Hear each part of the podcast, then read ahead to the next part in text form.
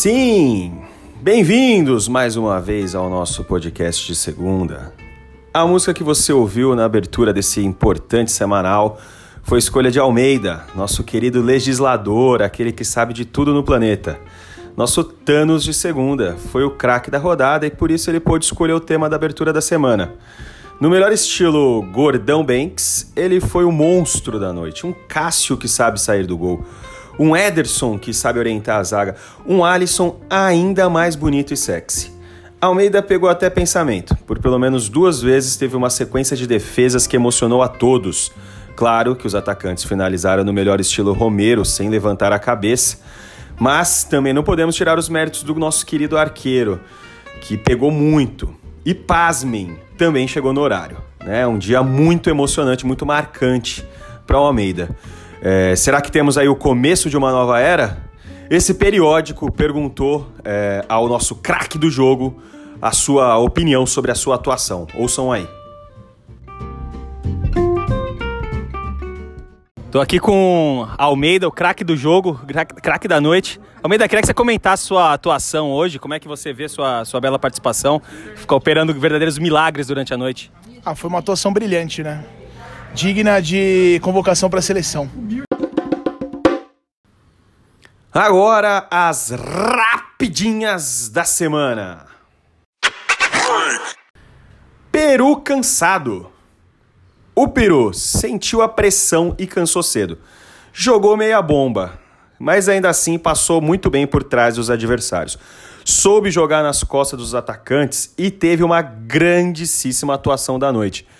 Eu prometo tentar evitar trocadilhos com o Peru, mas é irresistível. Melhor jogo de setembro. Sim, Lulinha afirmou que teve nessa segunda, dia 2 de setembro, sua melhor atuação no mês. Nota 4,5. Autocrítica é sempre muito respeitada nesse periódico, vocês sabem. Oh, thank you. Mais um quadro novo, o a atuação bagacinho.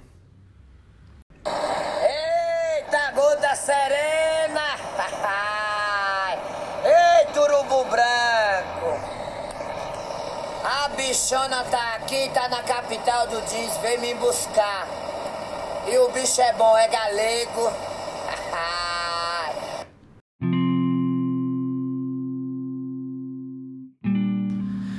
De que adianta ter um rosto lindo e o futebolzinho ser ordinário? Léo, ainda muito abalado com a eliminação do Palmeiras e a demissão de Felipão, que tinha acabado de acontecer antes do jogo, sentiu muito e teve uma atuação muito apagada, a sua pior atuação no ano. Claro que a gente sempre espera muito do Beckham do ABC, mas essa semana ele esteve, muito ele esteve realmente muito abaixo do, da média dele. Errou muitos passes, perdeu gols e, quando cobrado, disse que era o que mais corria no jogo. Claramente sem entender que se tratava de futebol e não de maratona. E se fosse para seguir essa lógica, o Márcio, o Márcio Araújo, o Pikachu, todos eles estariam na seleção brasileira, né? É...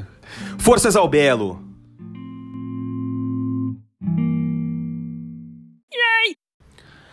O craque de vidro da semana foi Romário, que saiu mais uma vez lesionado. O que a gente não sabe é se ele estava realmente machucado ou era só para chegar mais cedo em casa, já vendo que não renderia o esperado naquela noite. A gente aguarda o laudo médico. Vovô garoto.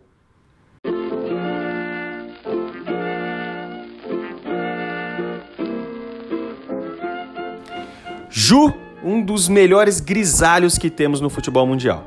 Seu cabelo prateado reflete a sabedoria e a habilidade que esbanja na zaga.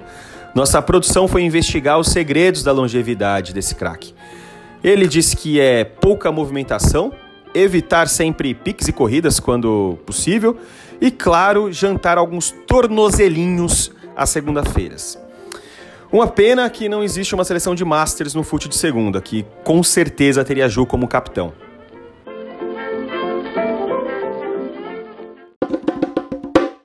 Gosto muito de te ver, leãozinho, caminhando sob o sol. Gosto muito de você, leãozinho. Mais um quadro novo aqui é o troféu Leãozinho do Sinal. Já sabendo que os craques se guardam para esse momento, para aqueles que ficam até o final do jogo na quadra. A disputa foi boa, sim. Depois do sinal é a hora que os zumbis se levantam e os mortos-vivos saem do descanso eterno para assombrar o futebol de segunda. Ontem, é, essa semana não foi diferente. É, houve uma grande disputa entre os atletas, todos tentando tirar o prêmio do sempre favorito, de Ibinha. Murilo tentou, marcou dois gols após o sinal, um deles de um bico no ângulo, coisa linda. E falando em ângulo, o, o Lê, que se arrastou durante o tempo normal, no pós-apito resolveu dar um gás e fez um golaço no ângulo de Thiago. Mas o troféu é dele. Gibinha! Ou Ademiro Tajiba, que nem fez muito nos acréscimos, mas como deu assistência e um lindo drible inconsciente, onde quase deu um nó nas suas próprias pernas, trouxe brilho ao nosso futebol, aquela ousadia que esperamos no futebol. Ele leva o prêmio, claro, pelo conjunto da obra. Parabéns, Gibim!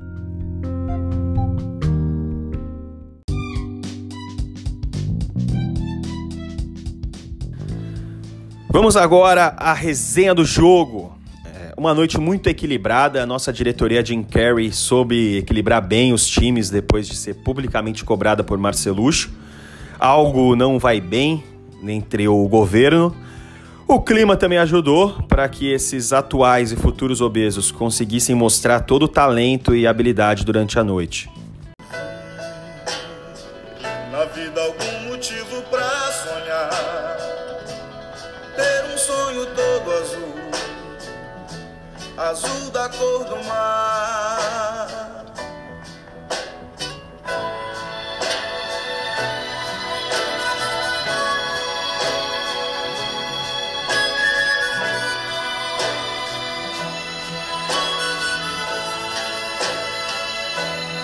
O azul é a cor mais fria. Numa noite tão equilibrada, alguém, claro, tinha que perder. E quem mais perdeu, ou menos ganhou, foi o azul. No melhor estilo cruzeiro de Mano Menezes, o time não soube usar seu clássico 9, o Lê, e nem as criações de seu Thiago Neves, Caissara. Claro, ganharam muitos jogos, mas não foi o melhor time da noite. Lulinha teve boa atuação, como já falamos aqui, a melhor, de, a melhor dos últimos tempos, segundo ele. É, e depois do sinal, notamos que o time estava claramente guardando energias para quando importa. Lê desencantou fazendo gols e Rafinha finalmente começou a acertar alguma coisa.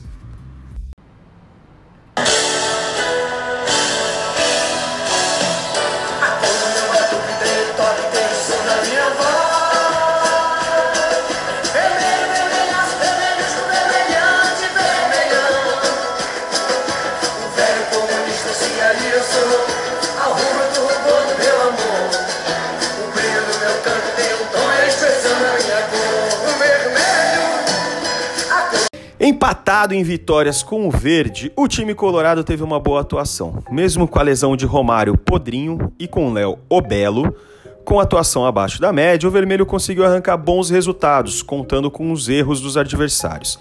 Dani teve uma noite muito apagada. E Chitão, agora o Paz e Amor, foi o mais regular do time, atrás apenas do sempre claro craque, né? o sempre craque do time, Ju, nosso Benjamin Button.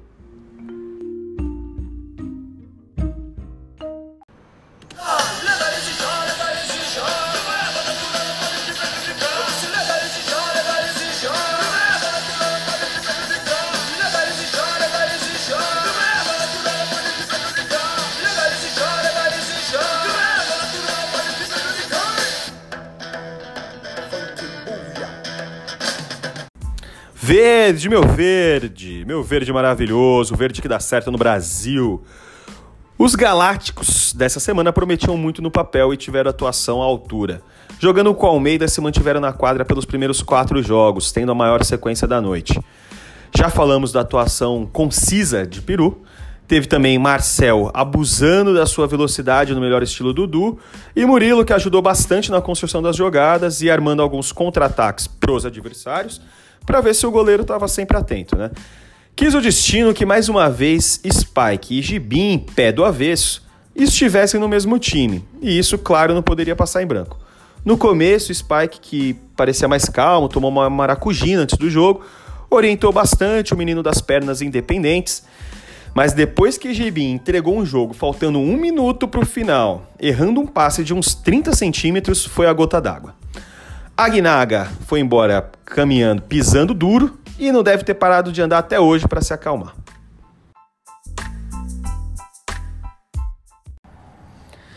É isso, meus amigos. Muito obrigado pela sua atenção e audiência. Voltamos algum dia, em algum momento, de alguma forma. Um abraço!